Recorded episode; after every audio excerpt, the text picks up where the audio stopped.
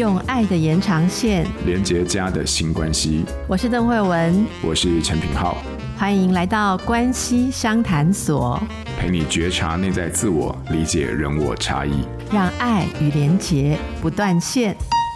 哎，Hello，大家好，我是品浩。呃，不知道大家最近过得好吗？在 EP 六十八这一集当中，我们邀请了陈雪茹心理师来到关系相谈所，也邀请听友在许愿池留言，写下节目中对自己最受用的一句话。真的非常谢谢大家，回响真的非常的热烈。许愿池叮叮当当的收到了超过七十位以上听友的留言，节目能够对大家跟青少年孩子的相处有帮助，实在是非常的开心。目前活动已经截止，我跟雪茹心理师总共抽出六位听友，出版社最近就会将书寄出去。以下三位听友，我们将会赠送雪茹心理师在亲子天下的出版品《青春不是突然就叛逆》。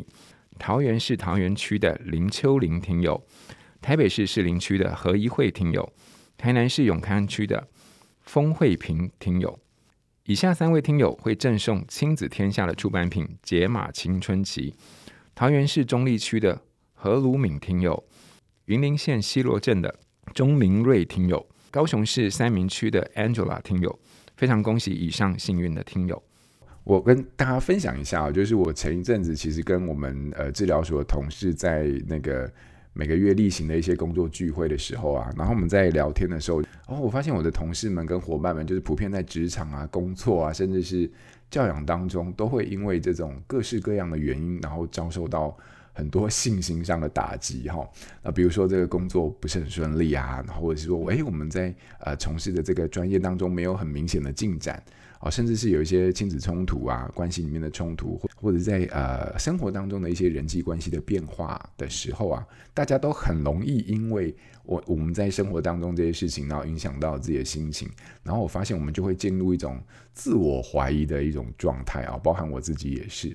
我不知道大家会不会，这时候一旦你呃陷入自我怀疑的时候，你就会心中就会有呃非常多的小剧场，然后就是跟自己对话，然后有一个通常都会有一个非常严厉的角色，然后就在那边指责自己，比如说我怎么老是就把事情搞砸哈哦，陈品浩你真的是一个很糟糕的人呢吼，你连这些事情都做不好，然后你看你不要看其他人就是这样子笑笑不讲，他们心里面都知道你应该不怎么样，好有时候就是。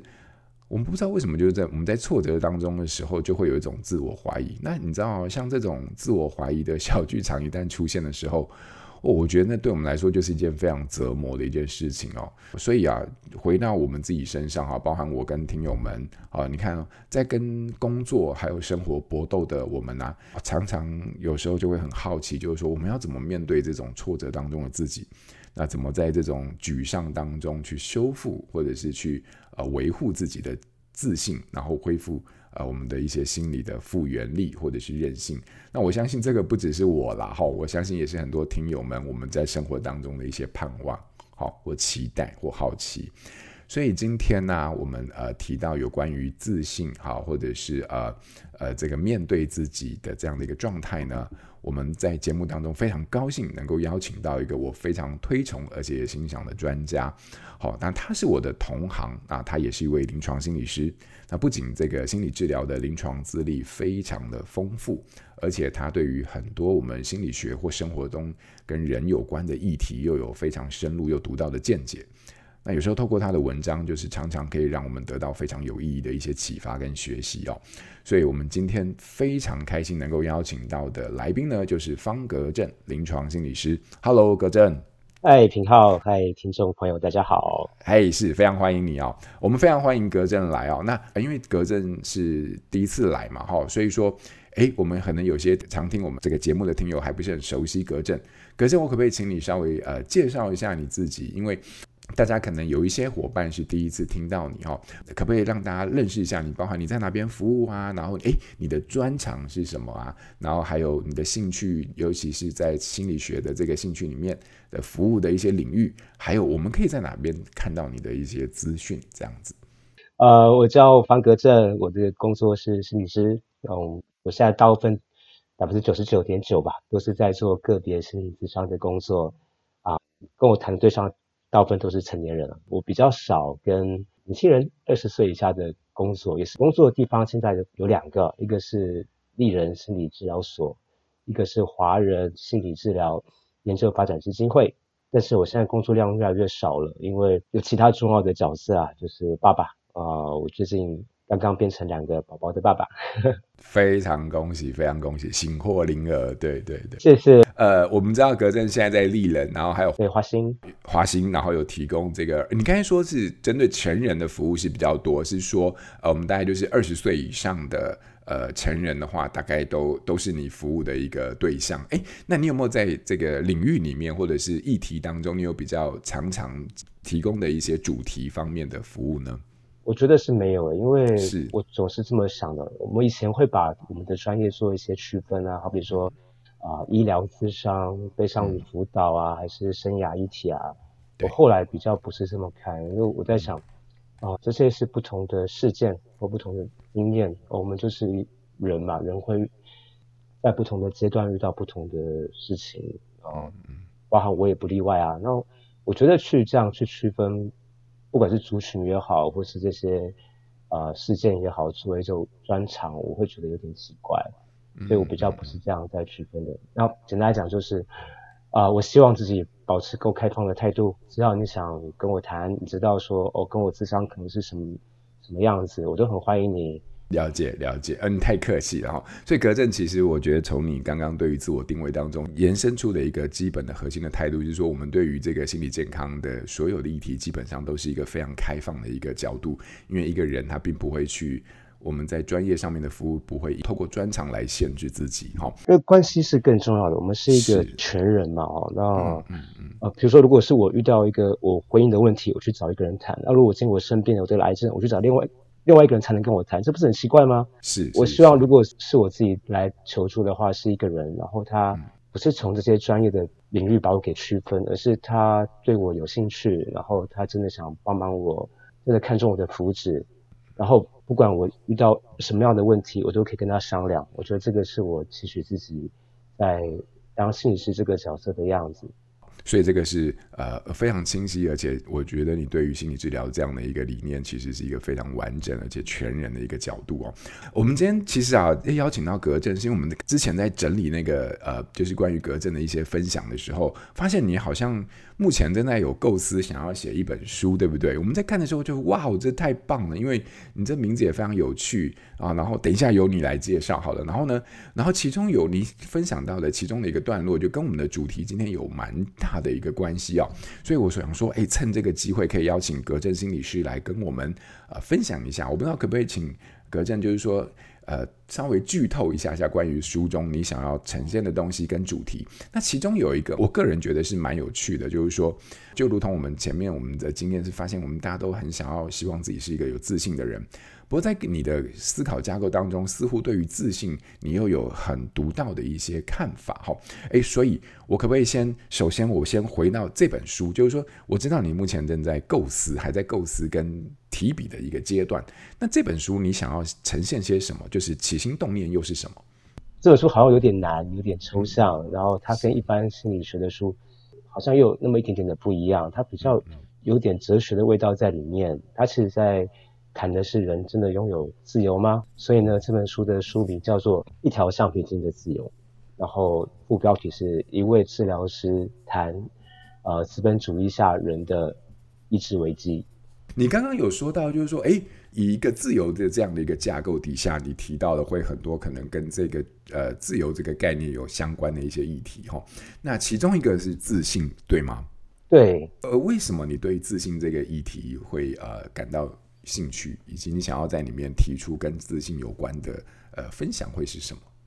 哦，这真的这本书它真的是有一点复杂，是一个脉络的。第一个问题是说，我们人拥有自由意志吗？我想到一个生物是蚂蚁，大家觉得蚂蚁拥有自由吗？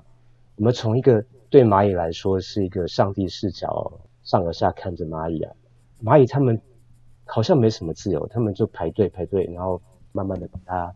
给移到它的巢穴，那他们是一个集体的生物，他们看起来个别的蚂蚁来说不太有自由意志。那我就在想说，哎，那我们人呢？我们人是什么样的生物呢？然后如果我们从人的上帝视角来看的话，那个上班时间像什么样子啊？就大家开车排队搭捷运都去上班。我在想，那个看起来跟蚂蚁没什么两样啊。我儿子他两岁的时候看到蚂蚁在排队去某个地方，他们就讲了一句话，他说：“哦，他们要去上班了。”对小孩子来讲，这就是蚂蚁跟人一样，好像是差不多的生物。假设是这样的话，是代表说我们也被内建了一些程式。那我我的这本书就是谈这个事情，当然也就是分析说，哦，如果是这样的话呢，那个城市的内容是什么呢？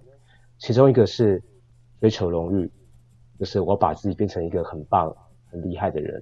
那这个东西它变成是一件理所当然的事情，它变成是我们每个人都在追求的事情。然后我们没有去怀疑过这个事情它是不是对我们最好的。我们认为这个事情就是为了我们自己的福祉着想，但是真的是吗？回到自信哦，我想要问大家一个问题，就是为什么我们要有自信心？目的是什么？在谈的时候，我就我就在想说，哦，那可能可以分成三种形态吧。就第一种形态，就是我刚刚讲的百分之九十九的人在做的事情，呃，追求荣耀，我们在做这样的过程。可这个过程它注定是焦虑的，它不会，它很难真的完完全全的是。很放松或者很享受，因为它牵涉到表现，那很多时候它也牵涉到竞争，那不是自己可以控制的哟。我们再去分析这样的自信，它可能可以分成两方面哦，一个是在某一方面取得明显的竞争优势，好比说呢，哦，我很会唱歌，很厉害，那我就很有信心，这是一个竞争的一个优势。第二种的那个信心的来源，可能是说，哦，我被大家接纳了。好比我今天我上这个节目啊，大家对我满意。我很喜欢你刚刚再从这个整个呃写书的脉络开始谈起，也就是说，其实我们如果只是直接进到自信这件事情来，请你说了，你可能会发现，哎，我没有办法把我之所以写这本书的整个脉络把它说清楚，因为自信在里面的位置跟角色跟意义可能是不一样的，它可能跟我们一般人在想的时候又有一些落差，所以我蛮喜欢你刚刚从脉络这件事情去出发，然后想要把自信这件事情在你的书里面的一个意义把它说清楚。好，然后另外一个，我觉得你很不简单，你很真诚的去。呃，分享到自己关于自信里面的一些挣扎，然后还有他的一个矛盾，还有你的一个选择。然后你刚刚又提到啦，就是诶，在即将要 成书的这个概念里面，你其实有三个想要呃，对于自信这件事情想要去呃阐述或者是表达的部分。那你刚刚讲到第一个，就是说我们其实大部分的人，也就是百分之九十九，哇，这比例很高诶。也就是说，我们绝大部分人基本上。拥有的自信，其实都会有的一个层面，就是我们就是想要在这个竞争的优势里面去，呃，得到一些东西，然后呢，透过这个回馈建立起这样的一个自信，包含我拿手的，然后我去参加了竞争啊，这是一个呃大家的评价底下，呃，我得到的一个好的结果。另外一个就是我被。啊、呃，一样是来自于大家的评价，但是是我被接纳的，我被喜欢的，那这也是一种自信。所以这个是你所谓的呃竞争中的或者是优势的一种自信。那我记得你应该还有两个自信，对不对？我再解释一下哈，我觉得比较不是我们拥有的自信，而、嗯、比较是我们活着的一种追求或是状态哦。我几乎跟很多个案都会谈到我自己的亲身经验哦。从什么时候开始我上台会讲？我一开始不是这个样子哦。我记得我小学三年级的时候啊，老师就有一个活动要大家上台讲话，我就很喜欢呢，看到同学哈哈大笑，我就觉得很得意，觉得很开心。那时候讲话对我来说一点压力都没有。老师看到了方和正，你很爱讲话，很会讲话，是不是？我们有一个演讲比赛，你要不要参加？我就得名了。回家之后把那个奖状带回去，大家都好开心哦。然后我们家人甚至把那个奖状。集结成册，变成一个小簿子。我爷爷啊，在他的朋友来泡茶的时候，就会把那个册子拿出来炫耀。所以那个时候我就开始意识到一件事情，就是大家喜欢我成功诶，因为那个时候上台说话，对我来说意义完全不一样了。它不再只是一个单纯说话，单纯跟大家分享我想的东西，我知道的东西。它一从这样的一个状态转变成说，哦，我要赢，我要竞争，我要取得荣耀。这是我刚刚提的取得荣耀这个东西，然后在演变到之后，变成是不断在问自己一个问题：我们到底够不够好？大家不断的在问这样的问题。当我们在一直在问这样的问题的时候呢，这个时候正好恰巧我们其实很缺乏自信心。我要怎么样才可以获得快乐？当我们问这个问题的时候，就代表说，其实我们不快乐，我们不知道要怎么样才能快乐。那对于这些的问题，答案其实都很像哦。真的答案是不需要去问这些问题。我们很投入在我们的生活当中，很投入在我们应该做的事情里面，我们完全不需要去怀疑或问这些问题哦。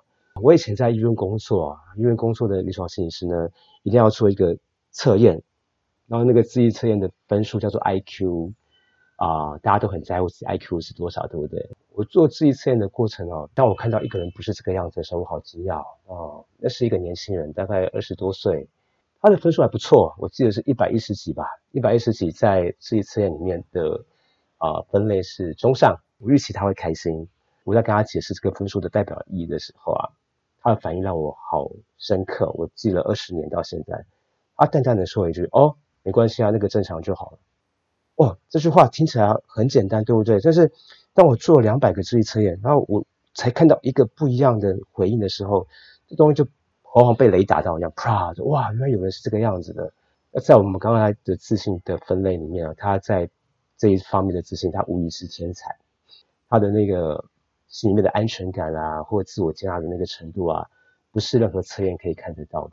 我个人觉得他非常的幸运，而且我相信是他的成长环境，他的父母亲给了他这样的非常非常宝贵的礼物，那种叫做心理的安全感哦。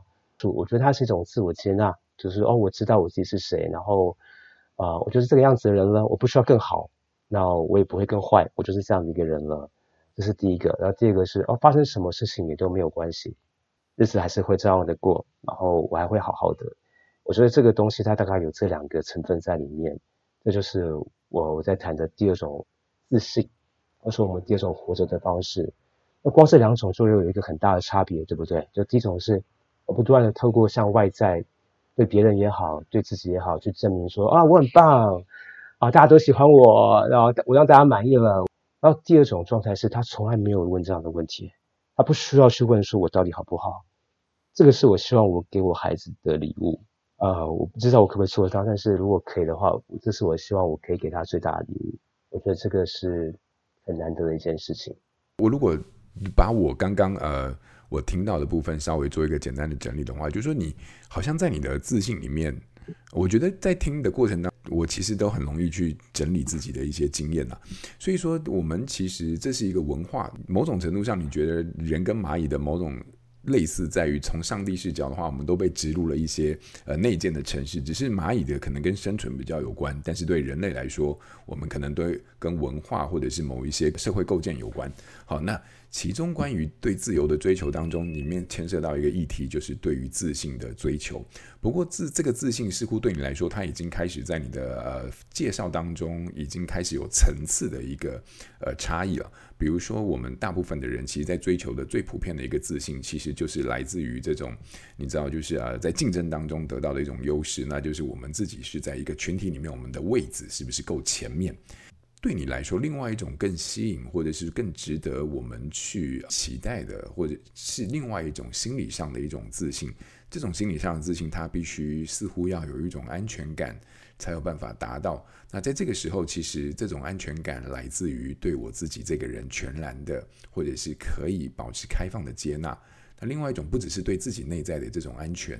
同时，我也相信我们外部的环境是安全的，所以说不管怎么样都没关系，因为外面也是好好的，我也是好好的。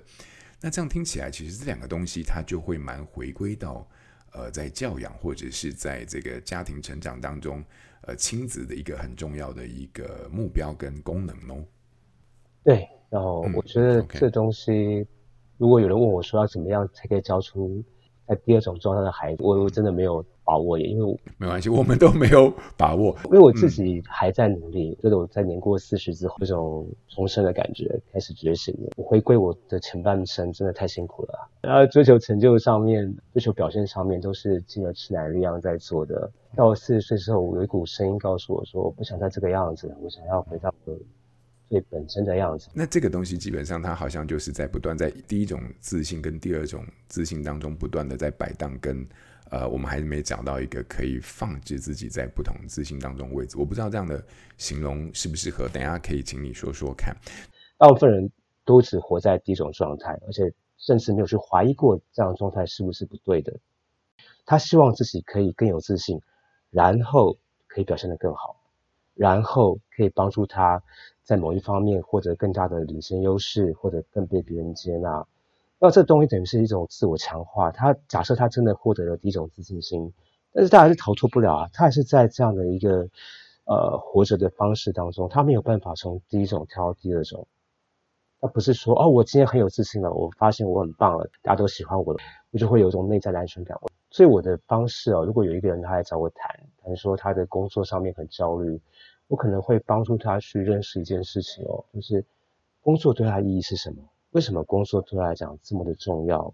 那当然，大部分人都会发现一件事情哦，对他来说，他认为自己是谁，他认为自己好不好，绝大多数可能百分之九十取决于他的工作表现。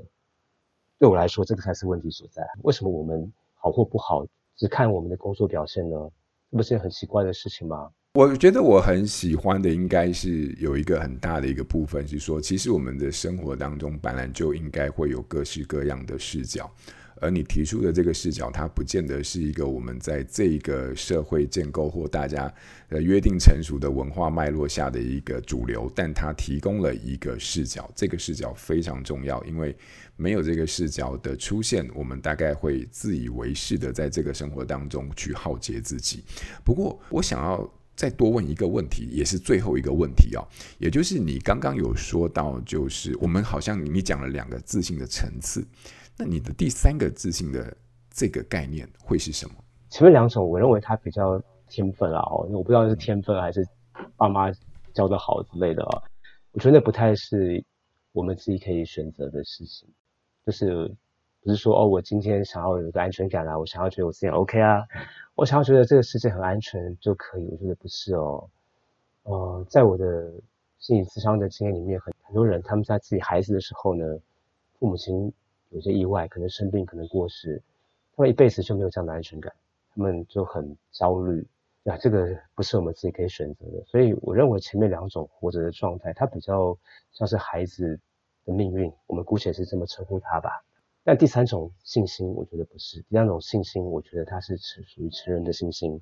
它是说，哦，我想要去一个地方，我想要做一件事情，我想要从 A 到 B，然后我可以做到。我可能中间会有一些挫折，我有我有可能呃没有那么顺利，但是我最终我可以做到。它是一种说哦，我可以控制我自己，可以去完成达到一些我想要的东西。这个信心它远比我讲的还要困难，你知道吗？因为要拥有这样的一个信心哦，他首先要他要知道一件事情，我自己要什么，我自己要什么东西，然后他要知道这个东西，他要知道我自己是谁。所以这是为什么他这么困难的原因，因为。假设我们都是被我们内建的程式在驱使、在运作的话呢，我们大部分的时候呢，我们不会去问这个问题，我们就会假设我们已经知道了，我们就是要做好我们的工作啊，我们要变成一个很棒、很厉害的人。我们认为这个就是我们在追求的东西，但真的是吗？啊、所以他他没有这么这么的容易哦。那回到平涛刚刚说的说，哦，如果这这是不同活着的方式的话，前一前一种方式，我们姑且把它。简单的称呼为资本主义下的生活方式好了。那第二种方式是什么呢？我觉得是回归到人本主义，以人为本，就是哦，没有什么东西比一个人的幸福更为重要的了。我们要知道自己是谁，我们要知道我们要做什么，去哪里，然后我们试着让这一切成真。那这跟我们的社会完全不一样嘛。我们现在这个世界是经济挂帅。追求经济发展为最高指导原则。我我觉得你你说的非常清楚，然后你在三个不同的自信的层次里面，其实基本上把我们目前说安身立命的一个说现代社会的一个主流的思潮，呃，做了一个反省跟整理。然后呢，同时你也提出了一个我们在面对自己存在这件事情的呃这个。事实的时候，我们又可以往哪边去走啊？所以，呃，前面的两个自信，我试着做一个整理。前面的两个自信，基本上都是我们在成长的这个过程当中，它其实是呃需要在这个社会当中存活下去很重要的一个追寻，包含我在竞争当中的优势的。得到的自信，包含啊、我在心理上的一个安全感的自信，但这个自信又必须是一个来自于我可能在成长过程当中、抚育过程当中，我所得到的一个滋养所形成的一个内在的一个呃系统。那稍微呃修正一下哦，如果要把它分类的话，我认为第一种自信啊，第一种活着的状态，它比较是我们生存或者工作在这个世界、这个社会上需要的东西，就是要跟大家证明说，哦，我 OK 啊，我很棒。那种事情，我觉得那种心理的安全感，别人不在乎啊。就是我的雇主他不会在乎说，哦，我是不是觉得我自己很好啊？他不会在乎说，我会不会有一个很安全的感觉。第二种活着的方式，信心，跟第三种信心，我觉得跟个人的福祉比较有关，就是说，如果我想要对我自己好啊，我希望我这辈子活的是踏实快乐的话呢，我就应该把焦点放在二跟三上面，放在说啊，我要让我自己感到安全，我也我要去做我想做的事情，而且我可以做到我想做的事情，让我这一辈子很圆满啊。所以我在问的是，我这辈子是不是快乐、圆满、踏实，而不是我好不好，别人喜不喜欢我。所以一比较是。一类，那二跟三比较被我分类在同一类，这样。我我我蛮喜欢你这样呃，在整个概念上面做的一个区别哦。所以，如果我们回到你最后一个所谓的这个，嗯，第三个就是源于愿望跟意志实现的这个自信的话，你你用了一个比喻，就是从我想要。作为开头，然后我把它做到。可是我想要这个东西，想要解决我想要这个问题呢？提出这个问题，基本上还要先解决我是谁的这个很本质的问题。所以说到最终，你会发现它其实回到一个人本主义的思考，也就是说，我们究竟存在这个世界上这样的一个存在，我自己想要的幸福，那是一个怎么样的图像？对于那个图像有什么样的一个理解？那必须透过对我自己的一个探查，才有办法得到。我这些想法呢，我不认为是我自己的想法，因为。对我来说，人是一个社会文化的生物，很少很少会有完全是自己的想法的。这些东西呢，大部分的时候也是看书，然后看一些哲学家或者心理学家他们提出一些观点或想法，然后我看了之后，我觉得认同，然后我把它整理起来，用我的方式去把它说出来。其中一位就是罗罗妹，她有本很厚很难读的书叫《愿望与意志》，在谈的东西就有点像是我刚刚讲的第三种信心，然后人要有先有愿望。他知道自己想要什么，然后他才会去实现它。能够做出这样一个决定的，有一个很重要的前提，也是知道对于自己其实有一个非常清楚的觉察，知道自己的在意跟自己的呃能跟呃限制，所以说才有办法在。生活当中去找出一个可以跟自己的内在做一个很协调的一种决定，所以各位格正的粉丝是方格正，就三个字，好，所以说非常好找。那我相信透过今天我们的一个讨论跟交流，你会发现其实格正在我们非常多习以为常的生活当中，在我们已经非常呃约定成熟的文化或思考当中，其实它都有一个非常独特的。呃，有别于我们在主流下的一些思考跟反思，那有时候这样的一个视角，对于我们在啊、已经麻痹的或者是一个已经非常习惯的生活当中，其实它会带来非常多的一些非常不同的一些刺激跟启发。那今天我们在很简短一点点的时间跟大家聊了自信，你就会发现，哇，天哪，格正所介绍的自信其实有。呃，非常多不一样的层次，而且跟我们的生活经验，以及我们的迷惘，还有我们对于自己自身意义的一种追寻，都带来不同层次的理解跟解答。那我相信，啊、在透过这样的一个反思跟理解，然后甚至在自我探究下，我们最终都有可能，或者是有机会，啊、找到各自的答案。如果你还是觉得有疑惑，不妨就到立人 或者是华兴来找格正聊聊。好，那格正，我们在每一集的这个新练习里面啊，都会有一些想要在节目后留给听友们来做的一些小活动，或者是任何的呃自我的探索等等。好，那我不知道就是格正有没有什么想要提供给听友们，可以在生活当中做练习的啊、一些呃活动呢？大家可以拿出一张纸，然后在纸上面画五个同心圆，画一个同心圆，里面有五个圈圈。随便你啊，四个圈、五个圈都可以哦。啊，这也是一个自我认同的同心圆。哦，大家问自己一个问题哦：我是谁？问五次、六次，啊，你可能会得到几个答案。然后你把那个答案呢排列出来，就是最核心、最中间的是你觉得最重要的一个答案。我是谁？我是一个心理师，我觉得心理师对我来说最重要，我就把心理师排在中间，像这样子。然后越外面就是次要、次等重要的。呃，自我认同，然后大家可以想一想，你你这个得到的自我认同的同心圆是什么？然后你真的想要这样子过一辈子吗？可以再画第二个。如果你不是很满意的话，你再画第二个。第二个是，那你希望自己的自我认同是什么样子？哦，一个是你觉得你现在是什么样子？第二个是 OK，如果你可以调整的话，你希望自己变成是一个什么样子的自我认同？对，所以透过一个同心圆，然后开始回到其实你一直想要给大家的一个提问：究竟我是谁？这样的一个问题，在每个人心中，或者在每个人身上，在每个人经验当中。你会透过这样的一个探问得到的一个答案会是什么？而这个部分就交给大家来做新练习。好，所以我们今天非常高兴能够请到葛正，然后跟我们这么深入的而且真诚的分享到了关于你的挣扎，关于你在这个呃自由这件事情的看法，还有在自信当中的经验，以及你对于自信不同层次的一些分享。我相信。呃，今天跟着我们一起在呃节目当中一起呃参与的听友们，我们在各自的这个理解当中，应该都会有一些自己的学习跟收获。好，那非常感谢格正，也谢谢大家。好，谢谢品浩。那我们就下次见喽，谢谢，拜拜，拜拜。